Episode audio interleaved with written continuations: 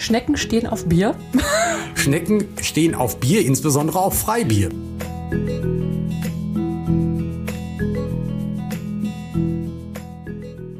Ganz herzlich willkommen zum Garten-Podcast Dein Fleckchen Grün. Schön, dass ihr wieder dabei seid.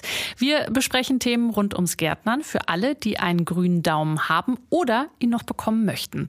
Mein Name ist Amelie Fröhlich. Ich bin Journalistin und arbeite seit vielen, vielen Jahren als Nachrichtensprecherin im Hörfunk und als Moderatorin im Fernsehen. Als äh, Kind habe ich übrigens immer Bibi Blocksberg gehört. Äh, wirklich kein Witz. Die war nicht mein Vorbild, sondern Carla Kolumna, die Reporterin. Vermutlich sitze ich auch äh, deswegen jetzt hier. Und weil ich ansonsten versuche, dass es meinen Terrassenpflanzen auch so gut wie möglich geht, beschäftige ich mich mit dem Thema Gärtnern. Bisher hat das auch ganz gut geklappt, aber ich habe dann doch die Hoffnung, dass es in Zukunft noch besser geht, denn jetzt habe ich einen absoluten Experten an meiner Seite hier im Podcast. Werner Peitzmann, gelernter Gärtner, studierter Gartenbauingenieur und seit etlichen Jahren bei der Firma Compo zum Beispiel für Schulungen im Bereich Pflanzenschutz, Rasen und allen möglichen Gartenthemen zuständig. Werner, äh, du bist ja auch sozusagen in einer Gärtnerei groß geworden, oder? Ja, das stimmt. Meine Eltern hatten über viele Jahre hinweg einen Endverkaufsbetrieb, so mit Zierpflanzen und alles, was so mit dazugehörte. Das waren Adventsgestecke und Beet- und Balkonpflanzen. Jetzt im, im Frühjahr waren das natürlich dann auch äh, Stiefmütterchen und Primeln, also quer so durch Sortiment. Und das hat mir im Grunde seit Kindertagen, äh, von Kindesbeinen an immer sehr viel Freude gemacht, damit zu tun zu haben. Ja, und dann sozusagen bist du ja auch den beruflichen Weg gegangen. Also wirklich ein absoluter Experte, da habe ich nicht zu viel versprochen. Aber ich würde sagen, dann steigen wir doch auch jetzt direkt mal ins Thema ein. Werner, um was geht's denn heute? Es geht heute um Hochbeete. Und Hochbeete, das ist natürlich ein Themengebiet, welches so in den letzten zwei, drei Jahren eine unglaubliche Entwicklung genommen hat. Eigentlich ist das ja nichts ganz Neues, so das Hochbeet. Das gab es auch vor 100 Jahren schon in, in klassischen Gärten. Aber jetzt in den letzten paar Jahren hat das dann nochmal eine ganz besondere Dynamik erfahren und in Corona-Zeiten nochmal insbesondere, weil da ganz viele Gartenbesitzer auf einmal Zeit hatten und auch ein bisschen ihr handwerkliches Talent entdeckt haben und dann Hochbeete gezimmert haben, um das eine oder andere an Obst und Gemüse selbst anbauen zu können. Ja, es gab ja auch Zeiten in Corona-Zeiten, wo die Supermärkte komplett leergefegt waren. Da ist es natürlich ganz cool, wenn man selber die Gurke und Tomate im Hochbeet angepflanzt hat. Ne? Ähm, Vorteile, lass uns mal über Vorteile sprechen. Ähm, warum sind Hochbeete so praktisch? Äh, Gibt es eigentlich eine ganze Reihe an Vorteilen. Ein Vorteil ist ganz sicher, es ist ein ganz klar umrissener Raum. Man hat das, hat eher so ein Projektgedanken, dass man sagt, das Hochbeet ist jetzt vielleicht zwei Meter breit, ein Meter tief und da hat man eben diese zwei Quadratmeter, die man deutlich eher im Blick hat, als wenn das irgendwo in einem Garten ist, äh, die, die Gemüsearten im Boden angebaut worden sind. Dann ja, verliert man da manchmal den Überblick, manchmal auch den Blick darauf ähm, und das geht deutlich besser, wenn die Pflanzen in einem Hochbeet angebaut werden. Und der Rücken freut sich auch. Der, Rück, der Rücken freut sich natürlich auch, äh, gar keine Frage, weil jeder weiß natürlich, wie mühselig das ist, wenn man im Boden anbaut und dann mal beginnt, Unkraut zu rupfen. Das ist natürlich im Grunde eine Art Strafarbeit, wenn man das machen muss. Und das ist in einem Hochbeet alles deutlich komfortabler. Und Vorteil ist ja zum Beispiel auch, das Wasser kann auch ganz gut ablaufen, ne? Äh, das Wasser kann gut ablaufen und das war ja durchaus ein, ein Thema im letzten Sommer, der ja im Grunde ja, so war, wie Sommer früher auch schon mal gewesen sind, eher kühl und nass. Ja. Und wenn wir dann so, wie das immer so heißt, so Starkregenereignisse haben, dann ist das so, dass das Wasser in einem Hochbeet prima nach unten abgeführt wird und so eine Staunässe, die dann in einem normalen Gartenboden zustande kommen kann, das ist in einem Hochbeet eher nicht das Thema. Das ist auf jeden Fall ein großer Vorteil. Und umgekehrt natürlich auch, wenn es darum geht, in den Vorjahren hatten wir das ja eher trockene Sommer. Wenn dann gewässert werden muss, dann weiß man, es sind diese zwei Quadratmeter, die man wässert. Das wird dann auch deutlich eher gemacht, als wenn man jetzt mit seiner Gießkanne oder seinem Gartenschlauch irgendwo äh, im Boden äh, wässern muss, was ja irgendwie deutlich aufwendiger ist und irgendwie auch viel schlechter einzuschätzen ist. Mhm. Also Hochbeete können sehr praktisch sein, das halten wir mal fest. Lass uns mal konkret werden. Zum Beispiel Wühlmäuse. Wie ist das? Wühlmäuse und Hochbeete? Wühlmäuse und Hochbeete, das ist im Grunde eine, eine Konstellation, die kann es irgendwie auch geben, aber es ist nicht so das Problem, äh, äh, als ob man jetzt im Boden kultiviert. Weil idealerweise würde man, wenn man sein Hochbeet errichtet, im unteren Bereich äh, ja ein Netz einbauen, irgendwie ein Stück Zaun einbauen, dass die Wühlmäuse einfach nicht von unten her im Hochbeet hochkrabbeln können, um dann von unten her die Pflanzen anzufressen. Das ist ja genial. Also das wusste ich auch noch nicht. Und ich würde gerne mit dir über das nächste Thema äh, sprechen. Ich habe mich ja auch ein bisschen vorbereitet. Das wusste ich auch nicht. Schnecken stehen auf Bier. Schnecken stehen auf Bier, insbesondere auf Freibier. Ja. Muss man tatsächlich sagen. Ähm, das ist wirklich eine gute Möglichkeit, um Schnecken abzufangen, so eine, so eine Bierfalle aufzustellen und dass man eben so ein, so ein Behältnis, ein großes Glas oder irgendwie so eine alte Konservendose etwa zur Hälfte mit Bier füllt und das auch äh, so eingräbt, dass eben die Konservendose quasi bündig ist mit der Erde. Und das entwickelt einfach eine unglaubliche Lockwirkung, äh, dieses Bier. Und teilweise ist das sogar schon ein kleines bisschen um, ja, umstritten ist vielleicht der falsche Begriff, aber dass dann einfach Schnecken angelockt werden, die vorher noch gar nicht genau, da waren. Das habe ich mich auch gefragt. Dann kommen ja noch viel mehr. Also die ja. werden angezogen durch diesen Bierhefegeruch, ne? Richtig. Ja, und die wollen wir natürlich auch nicht ja. äh, im Hochbeet haben, die Schnecken. Das stimmt. Aber wenn die Schnecken einmal da sind, äh, dann wird man tatsächlich irgendwas machen müssen. Da würde mir tatsächlich die, die Bierfalle einfallen. Äh, man kann auch so mit Kupferdraht arbeiten, dass, dass äh, wenn die Schnecke da drüber kriecht, über das Kupfer, dann wird wohl irgendwie eine chemische Verbindung frei und das finden die Schnecken nicht so toll. Also dem passiert nichts, sondern die hauen dann einfach ja, ab oder die, was passiert? Das ist eher ein, ja, wie, wie man so sagt, ein Vergrämungsmittel. Die werden eher so abgehalten, weil die das nicht so toll finden. Okay. Und was auch grundsätzlich geht, das sollte man auch immer mit benennen, man kann die Schnecken auch absammeln. Jetzt muss ich ehrlicherweise sagen, meins wäre das jetzt auch nicht, eben diese kleinen Schleimer da abzusammeln, aber man kann das machen. Aus Liebe zu den Pflanzen, die du da großziehen willst. Ja, weil äh, die Schnecke ist natürlich da unerbittlich, frisst alles kurz und klein. Da bleibt ja außer ein paar Strünken bleibt da nicht viel übrig. Hm. Kann dir ja auch passieren, dass du die Pflanzen im Topf kaufst und dann werden die da schon mitgeliefert. Ne? Müssen gar nicht unbedingt erst hochkrabbeln ins Hochbeet. Das ist oft ein großes Problem, dass die Schnecken, die, die Jungtiere, also die da noch ganz klein sind und ganz harmlos aussehen oder die Schneckeneier mit der Jungpflanze in das Hochbeet kommen. Ist übrigens äh, ein Thema gewesen, gewesen, diese, der, der, der blinde Passagier, mhm. äh, dass Schneckenarten mittlerweile hier heimisch sind, die mit Kübelpflanzen aus dem Mittelmeerraum hergekommen sind. Und äh, da sind dann eben auch mal Schnecken mitgekommen, die sich dann hier angesiedelt haben und sagen, in Deutschland ist es auch ganz schön. Ja, ist es ja auch, ne? Keine Frage. Vielleicht ein bisschen kalt zum Teil. ähm, lass uns mal über den Standort sprechen, denn der ist ja auch nicht unerheblich beim Hochbeet. Ähm, wo sollte ein Hochbeet am besten platziert werden? Wichtig ist auf jeden Fall ein sehr sonniger Standort. Und das sage ich auch immer so bei, bei jeder, im Grunde bei jeder Gelegenheit. Äh, Licht, der Faktor Licht ist durch nichts anderes zu ersetzen. Und wenn man eben ähm, Gemüse anbauen möchte, auch so gerade Fruchtgemüsearten, also sprich irgendwie Tomaten, Gurken, Paprika, dann ist Licht und Wärme der entscheidende Faktor, damit das Ganze gelingt. Will damit aber auch sagen, das Hochbeet irgendwo auf der Nord- oder Ostseite zu platzieren, dass es sehr viel Schatten gibt, das wäre wirklich eine ganz, ganz schlechte Empfehlung. Das würde auch kein gutes Ergebnis bringen. Und äh, also der, der, die richtige Ausrichtung Süden, Südwesten, das wäre wirklich gut. Mhm. Weil dann auch gleichzeitig sichergestellt, dass das ein einigermaßen luftiger Standort ist, weil wir in Deutschland ja häufig dann äh, Westwind haben, Südwestwind haben, dass immer auch so die Luft durch die Pflanzen hindurchziehen kann. Das ist ganz wichtig, damit die Blätter möglichst rasch abtrocknen und damit Pflanzenkrankheiten sich nicht ganz so schnell ansiedeln können. Hm. Jetzt ist so ein Hochbeet, ist natürlich toll, wenn man Platz hat, äh, eine riesen Terrasse oder einen ähm, Garten. Äh, es gibt aber viele Menschen, die haben das nicht, die haben einen Balkon. Hochbeet auf dem Balkon geht auch? Geht auch.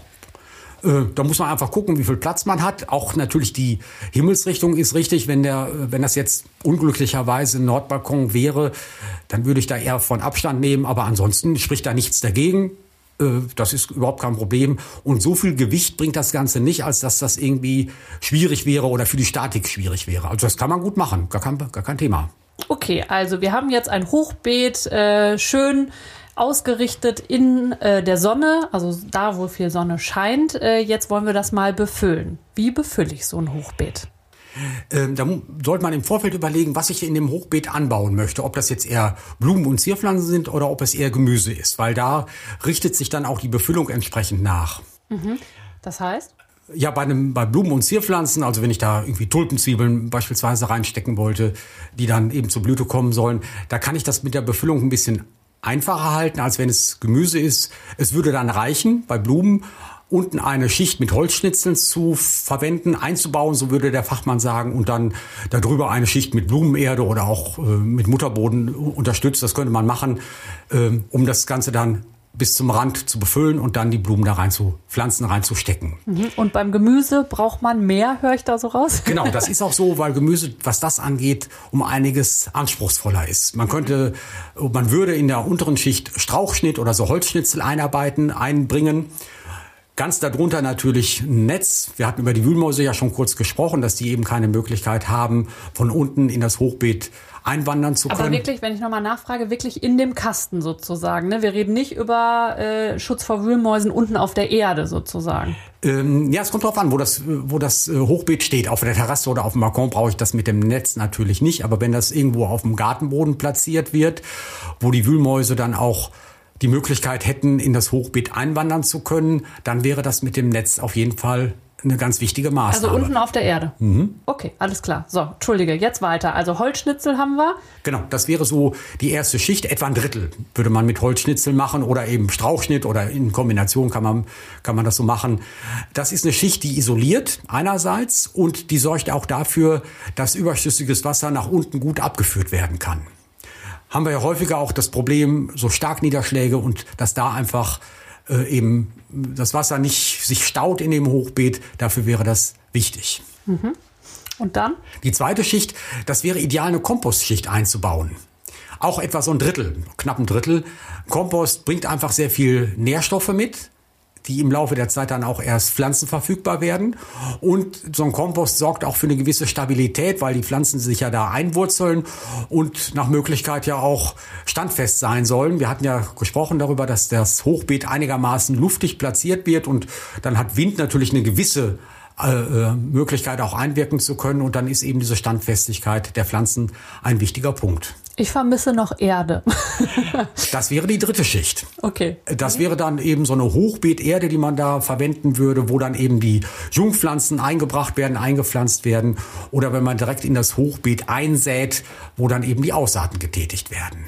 Drei Schichten haben wir jetzt. Sind wir denn dann fertig? Äh, idealerweise gäbe es auch noch eine vierte Schicht. Okay, die wäre? Die wäre, das ist eine Mulchschicht.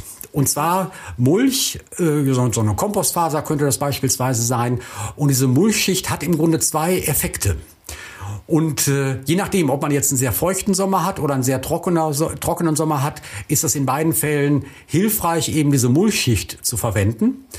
In einem sehr feuchten Sommer, so wie das in 2021 auch der Fall war, haben wir ja sehr viel mit Unkrautwuchs auch zu tun gehabt, aufgrund der Feuchtigkeit und auch aufgrund der moderaten Temperaturen.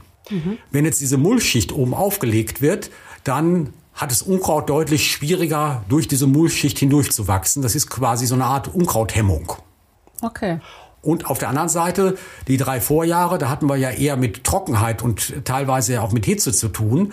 Dann sorgt diese Mulchschicht dafür, dass äh, die Verdunstung nicht ganz so groß ist, also dass das Wasser, was man dann gegeben hat, deutlich länger in der Hochbeeterde und auch in, der, in dem Kompostmaterial erhalten bleibt. Okay, also wir befüllen optimalerweise, merke ich mir, vier Schichten bei Gemüsepflanzen. Lass uns mal über den Zeitpunkt sprechen. Ähm, wann kann ich denn Tomaten, Gurken und Co. Ähm, ja, anfangen zu pflanzen? Ja, muss man gucken, welche äh, Gemüsearten das sind, mit welchen Gemüsearten man starten möchte, die, beziehungsweise welche, Gemüseart, welche Gemüsearten man ähm, haben möchte. Also so Mitte März ist im Grunde so der erste Zeitpunkt, wo man mit, mit Gemüse starten kann. Beispielsweise, um einfach ein, was, was zu nennen, die dicke Bohnen, die kann man beispielsweise Mitte März dann schon auslegen, aussäen. Das geht. Mhm. Äh, so Gemüsepflanzen, die es ja dann eben auf Wochenmärkten auch gibt und, und im ähm, Gartenmarkt gibt, so Salat- und, und Kohlarten, das ist eher so ein Thema, was dann im April ansteht. Äh, das sind eben auch dann Gemüsearten, die so ein bisschen Kälte auch noch äh, ertragen können. Und wenn es dann vielleicht mal irgendwann Ende April auch doch tatsächlich noch mal ein bisschen Nachtfrost gibt, die würden das wegstecken. Also ich liebe Kohlrabi. Kohlrabi merke ich mir im April. Ja, Richtig? okay. Das geht, äh, die kann man dann pflanzen und das ist dann auch ein guter Zeitpunkt dafür. Äh, sehr pauschal gesprochen, aber im Grunde richtig, alles was sogenannte Fruchtgemüsearten sind, Tomate, Gurke, Paprika, Aubergine, äh, das sind dann Gemüsearten, die man erst mit den Eisheiligen Mitte Mai ähm, auspflanzen sollte, weil die alle hochgradig kälteempfindlich sind. Okay, Eisheilige, ähm, das ist so eine alte Bauernregel, ne? Da geht's um Spätfröste. Um Kannst du da nochmal einen Satz zu sagen? Ja, genau. Das sind ja Eisheiligen. Es gibt so eine Reihe an, an Heiligen, die dann genannt werden. Das sind dann die sogenannten Eisheiligen. Und hier so im Westfälischen sagt man, endet das am 15. Mai mit der sogenannten kalten Sophie. Mhm. Kalte Sophia. Und äh, eigentlich sagt man, dass nach dem 15. Mai äh, im Grunde keine Spätfröste mehr zu erwarten sind. Okay. Das stimmt, grundsätzlich stimmt das auch so. Das kann mal ein bisschen früher sein, kann mal ein bisschen später sein. In 2000, das muss ich gerade, 20, da hatten wir tatsächlich auch um den 20. Mai rum nochmal Spätfröste, ist also nicht ganz ausgeschlossen.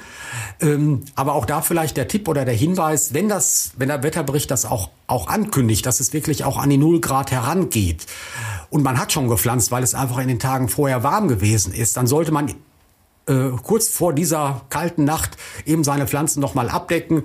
Das kann irgendwie mit einem Fließmaterial passieren. Selbst ein altes Bettlaken, auch wenn man jetzt keinen Schönheitspreis damit gewinnt, reicht das in, weil das ist ja, sind ja immer nur ein paar Stunden so in der Morgenzeit, wo es dann eben ähm, so kalt ist und wo es vielleicht auch unter Null geht. Und dann haben eben die Tomaten, Paprika und Co. Äh, ja ganz schnell den Schlag wegbekommen und sind erfroren. Und äh, das kann man dann natürlich nicht mehr rückgängig machen. Deswegen ist dieses Abdecken dann durchaus eine ganz sinnvolle und effektive Möglichkeit. Du, das mit den Bettlaken, das mache ich im Winter äh, mit äh, meinen Pflanzen auch. Dann hole ich äh, wirklich die Bettlaken raus. Wenn es so richtig kalt wird, ne, rückt das an die ähm, Hauswand, dass die windgeschützt sind. Und das hat auch schon sehr gut geklappt bisher. Das geht auch in aller Regel ganz gut. Und was du dann auch noch richtig machst an der Stelle, eben bei den Pflanzen, die nicht irgendwo in so einen kalten, dunklen Keller zu räumen. So kalt ist der Keller meistens gar nicht, aber dunklen Keller, weil die Pflanzen dann zumindest äh, volles Licht haben. Mhm. Äh, zwar Winter ist jetzt mit Tageslänge nicht, nicht doll, aber ist immer besser als jeder Standort irgendwo in einem Keller. Sag mal, was ich mich auch gefragt habe. Ich liebe Basilikum, ne? Und ich kriege es aber nicht hin, dass der bei mir überlebt. Jetzt muss ich sagen, ich habe auch kein Hochbeet, sondern Basilikum, aber in der Sonne in einem Topf. Kannst du dir erklären, was ich falsch mache? Selber gesät oder den nee, Topf gekauft? Gekauft. Ja, diese Töpfe, die haben es wirklich in sich. Ich habe das ja auch oft schon versucht, eben äh, Basilikum als Topf mir gekauft, um die dann auch weiter zu peppeln. Mir ist das auch ganz selten gelungen. Ich habe da einen Verdacht. Ja, sag mal. Ich habe einen Verdacht. Äh, das kommt ja dann eben aus ganz großen Betrieben und die werden dann ganz schnell hochgepäppelt und äh, sind dann auch ganz schnell mit ihrem Leben am Ende, muss man tatsächlich sagen, weil die wohl nur für eine kurze Lebensdauer gemacht sind. Also wirklich lieber am besten die Pflanze selbst groß. Das wäre jetzt mein nächster Satz gewesen, ah, ja. genau. Das ist deutlich erfolgversprechender. Basilikum selber auszusäen. Und gerade diese Küchenkräuter, die sind unglaublich keimfähig und bei passender Jahreszeit, wenn dann Wärme da ist, Feuchtigkeit da ist und die auf Erde ausgesät worden sind, kann man im Grunde zugucken, wie die keimen und dann sind die Pflanzen auch deutlich langlebiger. Super, habe ich sogar schon zu Hause. Dann versuche ich das mal. Ähm, lass uns mal weiter über die Bepflanzung sprechen. Was gibt es da noch für Tipps? Äh, ja, und zwar muss man da natürlich gucken, wo das Hochbeet platziert ist. Ähm, ob man im Grunde einen Hintergrund hat, eine Wand hat oder ob das Hochbeet frei steht. Mhm. Und dann würde man, je nachdem, wie der Standort äh, ist, entweder so in Reihen arbeiten oder in Ringen arbeiten, äh, wo man sich natürlich ganz klar dann ähm, daran orientiert, wie hoch die Pflanzen am Ende dann äh, tatsächlich werden. Lass uns das mal durchspielen. Wir sind an der Hauswand. Ne? Ähm, was kommt an die Wand, was in die Mitte, was nach vorne? Da würde man eben entsprechend in Reihen arbeiten. In die hintere Reihe, da würden dann die Pflanzen hingepflanzt werden, die am größten werden. Beispielsweise eine ganz klassische Tomate würde man da hinpflanzen. Mhm. Weil die einfach dann durchaus auch einen Meter hoch wird. Und äh, die bildet dann den Hintergrund, wäre dann auch immer noch gut bearbeitbar, dass man dann die reifen Tomatenfrüchte abpflücken kann und natürlich auch immer die Seitentriebe entsprechend rausbrechen kann, rausschneiden kann, so dass man da einfach einen guten Zugriff drauf hat auf die Tomate. Mhm. Okay, also hinten an der Wand haben wir, was kommt in die Mitte? Da könnte man beispielsweise Paprikapflanzen hinsetzen, die durchaus auch 40 oder 50 Zentimeter hoch werden und dass sie quasi die mittlere Reihe bilden und im vorderen Bereich äh, sehr flach wachsende Pflanzenarten, dann Salat oder auch Küchenkräuter, die werden ja in aller Regel auch nicht so sehr hoch. Die würde man dann in die erste Reihe setzen. Okay, also das ist sozusagen das Szenario, Hochbeet steht an einer Wand, äh, wenn das Hochbeet freistehend ist. Wie sieht es dann aus? Dann würde man eher so ringförmig arbeiten, sich natürlich auch an der Größe, an der Höhe äh, der Pflanzen orientieren, aber in die Mitte des Hochbeetes kämen dann die höchsten Pflanzen als innerer Ring, da drum als mittlerer Ring, dann die mittelhoch werdenden Pflanzen, Paprika beispielsweise und dann im äußeren Ring die Flachwachser. Hm, macht Sinn. Äh, du hast das eben angesprochen bei der Hauswand, die Tomate, die dann nach oben geschossen ist. Ähm, ich war bei meiner allerersten Tomate super überrascht. Wirklich, die ist so in die Höhe geschossen und so äh, groß geworden. Das heißt, das sind ja auch Sachen, über die man sich Gedanken machen sollte. Ne? Also zum Beispiel die Höhe und äh, ja, vermutlich auch die Breite. Ne? Kannst du da auch nochmal einen Satz zu sagen? Ja, ähm, also die Breite ist da tatsächlich nochmal entscheidender, weil die Höhe, das ist oft gut kalkulierbar und wenn man dann einmal so die Entscheidung getroffen hat beim Einpflanzen, äh, dann hat man sich das ja auch überlegt. Aber bei der Breite muss man tatsächlich oft aufpassen, dass das dann eben auch gut funktioniert und dass die Pflanzen sich nicht gegenseitig ins Gehege kommen. Jetzt hattest du von Tomaten gesprochen. Da hat sich natürlich züchtungstechnisch in den letzten Jahren relativ viel getan so in meiner Lehrzeit, ist ja nun auch schon viele Jahre her, Ausbildungszeit, hieß das. Du bist doch erst 25. ich habe am 25. Geburtstag, aber. Naja, immerhin. ähm, da war das so, gab es so äh, klassisch holländische Tomaten, äh, die waren eben so sehr hochwachsend und, und äh, ganz, ganz langwerdend. Übrigens, in Holland, wo eben ganz viele Tomaten auch herkommen, die wir dann eben hier so verzehren können, im Laufe ihres Lebens werden diese Tomaten da tatsächlich sieben, acht Meter lang. Wow. Wahnsinn. Werden ja so in den Gewächshäusern dann angebaut, aber tatsächlich will damit sagen, die können so hoch werden, mhm. wenn die einfach optimale Bedingungen vorfinden. Aber eben züchtungstechnisch hat sich sehr viel getan, dass es gerade bei Tomaten mittlerweile viele Sorten gibt, die deutlich kürzer bleiben, kleiner bleiben und die man dann auch wirklich gut in so ein Hochbeet pflanzen kann und äh, wo man dann auch weiß, die werden ihren Wuchscharakter nicht gänzlich verlieren. Also da lohnt sich dann wirklich, sich vorab einfach zu informieren, ne? Was möchte ich haben ja. und äh, wie wird sich diese Tomatenpflanze dann entwickeln? Ja. Lass uns mal ganz konkret ein Beispiel nennen von einem Hochbeet. Also ich sag jetzt mal, das ist freistehend, schön sonnig gelegen, ähm, dann so zweimal 1,50 Meter Breite. Ähm, was packe ich da rein oder kann ich da reinpacken? Gib mir mal eine Inspiration. Ähm, ja, Inspiration ist, will ich natürlich gerne tun. Da sind im Grunde zwei Dinge wichtig bei, ähm, bei den Überlegungen, was man jetzt da reinpflanzt. Einerseits muss man sich natürlich daran orientieren, wie hoch die Pflanzen werden. Jetzt, äh, da wäre es natürlich wichtig, hochwerdende Pflanzen jetzt bei einem freistehenden Hochbeet in die Mitte zu pflanzen, die Tomate äh, um mal einen Punkt auch zu nennen oder eine Pflanzenart zu nennen.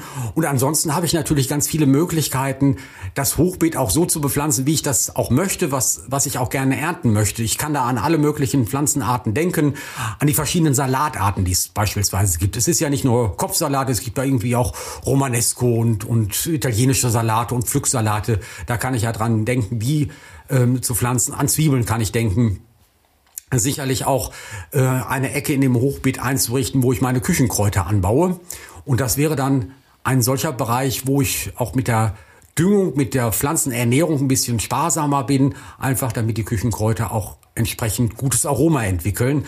Aber äh, ich kann das Hochbeet schon auch so anlegen, dass es auch optisch erstmal ein Leckerbissen ist. Nicht nur der Leckerbissen, wenn ich später was ernte, sondern auch, wenn ich mir das anschaue, äh, dass es dann attraktiv aussieht und das kann ich auch dadurch bewerkstelligen, dass ich vielleicht auch die eine oder andere Blume mit dazwischen also pflanze. Das stört nicht. Das stört nicht und ah, ja. macht es optisch natürlich nochmal deutlich ansprechender. Auf jeden Fall. Wir wollen ja auch quasi unser Auge damit erfreuen, nicht nur den Gaumen. Nicht nur den Gaumen, ganz genau. Okay, also jetzt äh, habe ich den Sommer genossen, habe toll geerntet, super frische eigene Sachen äh, gegessen im Salat und wo auch immer. Ähm, jetzt wird es langsam Herbst. Was mache ich im Herbst mit meinem Hochbeet? Ähm, da habe ich mehrere Möglichkeiten, was man machen kann. Man kann einerseits natürlich noch mal überlegen und dann würde man die Saison vielleicht ein kleines bisschen früher beenden, ob man dann äh, eine Herbstbepflanzung anlegt. Das könnte so sein, äh, passt ja hier auch ganz gut in die Region, dass man Rosenkohl anpflanzt oder Grünkohl anpflanzt. Äh, das wäre dann eher so ein Spätsommer, Frühherbstthema, dass dann eben diese Kohlpflanzen noch reingepflanzt werden. Man hat vorher das andere natürlich dann ja, herausgemacht, abgeerntet und auch alles, was so an altem Pflanzenmaterial vorhanden gewesen ist, hat man sehr sorgfältig entfernt, damit eben keine Pilzkrankheiten sich übertragen können und würde dann so diese Wintergemüsearten anpflanzen oder auch gegebenenfalls Feldsalat aussehen. Das würde ja auch gelingen. Und wenn ich mich aber nicht so von diesem Sommergemüse sozusagen trennen äh, möchte so schnell und das Wetter das auch noch hergibt, kann ich aber dann wahrscheinlich auch einfach noch äh, ein bisschen ziehen, oder? Richtig, dann kann man das ziehen, so lange wie das gerade geht. Ähm, ist von Jahr zu Jahr sehr unterschiedlich. 2018 war so ein super Jahr. Da hatten wir auch Mitte Oktober noch sehr sommerliches Wetter. Da hätte man mit Sicherheit auch im Oktober noch Tomaten, Paprika und Co. ernten können. Und dann zieht man das so lange, wie es gerade geht. Also da würde ich nicht so vorauseilend schon irgendwas entfernen. Äh, Gerade so in den milden Klimagebieten, jetzt irgendwo im Rheintal beispielsweise, das Münsterland zähle ich auch mal mit dazu, äh, weil wir ja eigentlich immer relativ spät erst die ersten Fröste haben und so lange kann man in aller Regel auch erfolgreich noch ernten. Und da gibt es gar keine Notwendigkeit, das frühzeitig zu beenden. Und bei der Vorbereitung ist äh, mir der Begriff Erdmiete untergekommen. Ähm, was genau bitte ist eine Erdmiete? Im Grunde ist das eine ganz klassische Methode, um so Wurzelgemüsearten aufbewahren zu können. Also Wurzelgemüse, das wäre so Sellerie oder Möhren, auch, ähm, auch Porree beispielsweise. Das wird das ist auch der Begriff an der Stelle eingemietet. Mhm. Würde man ja eigentlich was anderes drunter verstehen, einmieten. Aber eingemietet, das ist tatsächlich so in, in das Hochbeet eingegraben. Das hört sich jetzt so sehr makaber oder, oder sehr, sehr martialisch an, sondern dass man das äh, ein, ein, kleines Loch aushebt in dem, in dem Hochbeet, dann seine Möhren oder eben den Sellerie dort hineinlegt und dann entsprechend nochmal eine Schicht Erde wieder auflegt. Und dann kann man im Grunde während des gesamten Winters äh, einigermaßen frisches Gemüse ernten. Das ist äh, im Grunde ähnlich wie ein Kühlschrank, weil die Temperaturen hat man ja im Winter ganz oft, aber eine deutlich höhere Feuchtigkeit, dass das Gemüse nicht austrocknet. Also für das Gemüse ist das besser, als wenn das bei mir im Kühlschrank. Auf jeden Fall. Ah, spannend. Ähm, so klassische Gemüsebaubetriebe, die es so gibt, die machen das ganz oft, einfach um, damit die auch im Januar, Februar, März noch eigenes Gemüse verkaufen können. Die haben eben solche Erdmieten angelegt und immer wenn dann äh, Wochenmarkt ist, das ist eher so ein Wochenmarktthema, äh, dann wird dann eben rechtzeitig vor dem Wochenmarkt wird dann die Miete aufgenommen und dann wird äh, entsprechend was rausgenommen und dann wird das wieder zugemacht und äh, die, bis zur nächsten Woche gewartet. Das ist als Aufbewahrung super, eben wegen der Feuchtigkeit. Und äh, von der Temperatur her passt das ja immer, weil im Winter haben wir eigentlich moderate Temperaturen, zumindest hier in der Gegend. Und wenn mal ein bisschen Frost wäre, dann würde das Gemüse das auch überstehen. Und wenn wirklich mal ganz niedrige Temperaturen sein würden, wie wir das letztes Jahr im Februar hatten, dann könnte man, wenn man das wirklich dann gut meint, vielleicht noch mal etwas mehr Erde auf, auffüllen, vielleicht auch noch irgendwie eine Lage Stroh da drauf packen, dass es dann noch mal ein bisschen isolierender wird. Also wenn wir wirklich von minus 10 Grad oder so sprechen, ne? Und die ja auch über mehrere Tage hinweg. Äh, ist aber eine Situation, die wir mittlerweile immer seltener haben. Werner, vielen Dank, äh, dass du meinen Fragenhagel so bravourös gemeistert hast. Äh, ich habe auf jeden Fall viel gelernt und hat mir auch Spaß gemacht. Hat mir auch unglaublich viel Spaß gemacht. Auch das kann ich so sagen. Und gerade unser Thema, was wir heute bearbeitet haben, behandelt haben, besprochen haben, eben Hochbeete, das gibt eine Menge her an vielen Informationen und ich finde es auch sehr spannend, weil sich da einfach in den letzten Jahren auch so viel getan und entwickelt hat. Und wenn ihr jetzt Fragen habt an Werner zum Thema Hochbeete oder zu anderen Themen oder aber ihr habt Vorschläge, was wir hier mal besprechen sollen, sehr, sehr gerne schreibt uns an podcast.compo.de. Die E-Mail-Adresse, die findet ihr natürlich auch in den Show Notes und da haben wir euch ein paar Links auch reingepackt zu weiterführenden Infos. Auch das alles in den Show Notes. Und äh, zu den Mails, Werner, wir versprochen, lesen auch jede Mail. Wir lesen jede Mail und beantworten auch jede fachliche Frage natürlich natürlich. Das finde ich das immer hochgradig spannend. ja, klar. Wir wünschen euch auf jeden Fall jetzt einen ganz äh, zauberhaften Tag und viel Spaß natürlich beim Gärtnern. Macht's gut und wir hören uns hoffentlich bei der nächsten Folge wieder von Dein Fleckchen Grün. Tschüss. Tschüss.